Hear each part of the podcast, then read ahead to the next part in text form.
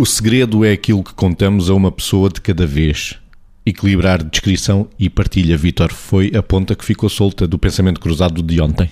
E esta ideia de que o segredo é aquilo que contamos uma pessoa de cada vez, de facto, tem eh, lá dentro este vício, não é? Porque, de alguma forma, um segredo quando tem essa dimensão de partilha, é claro que a palavra partilha é uma palavra boa, mas é boa quando não está ligada àquilo que é o segredado.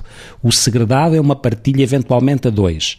Aquilo que não é necessariamente segredado e que pode ser partilhável de uma forma alargada não é um, um, segredo no sentido estrito. E, portanto, esse equilíbrio daquilo que é o que para contar a todos, porque se eu digo um segredo a um e o mesmo segredo a outro e digo que continua a ser segredo e depois a outra pessoa continua a dizer o segredo, então eu tenho que decidir se aquilo é verdadeiramente um segredo e que para aquele segredo, eu escolhi aquela pessoa que tem capacidade não só de guardar, mas de gerir aquele segredo. Porque eu não escolho todas as pessoas para todos os segredos. Há pessoas que são bons ouvintes para um segredo e podem não ser para outro. Se isto fica uma promiscuidade naquilo que é o segredo, já não é segredo. E, portanto, eu próprio não estou a, a comunicar algo que é sentido como segredo e, como tal, também não posso estar a pedir ao outro guarde o segredo, porque o outro provavelmente percebeu que esse segredo para o qual eu fui eleito, o outro também foi. E estou a desvalorizar a importância do interlocutor para aquele segredo em particular. O segredo é aquilo que contamos a uma pessoa de cada vez.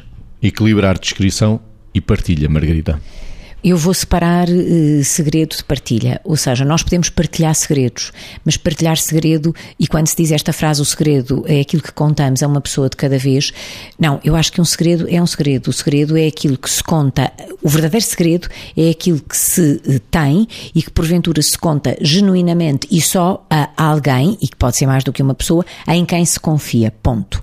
Depois há a forma uh, inadequada, às vezes perversa e até paranoide, desconfiada, portanto, de usar o segredo, que é eu conto alguma, e estou-lhe a falar pela boca de alguém que me dizia, eu conto quando tenho um conjunto de coisas que quero, em que quero testar quem me rodeia, conto uma coisa a cada pessoa e sei exa exatamente o que é que contei a quem. Se isso se espalhar, sei quem espalhou. Portanto, isto é uma forma má de gerir as relações e de estar em relação, é uma forma desadequada e, bom, a partilha. A partilha é outra coisa. A partilha pode-se partilhar segredo, como eu dizia, como se pode partilhar de forma alargada, e a partilha é aquilo que nos faz chegar ao outro através daquilo que temos para lhe dizer. E uh, a frase não é minha, se o que não se partilha não existe, e eu acrescento, se o que não se partilha não existe para o outro, aquilo que eu não partilhar não chega a ninguém. E depois não posso esperar é que quem não ouviu a minha partilha, de alguma forma haja como se porventura estivesse dentro daquela informação uh, que eu não dei.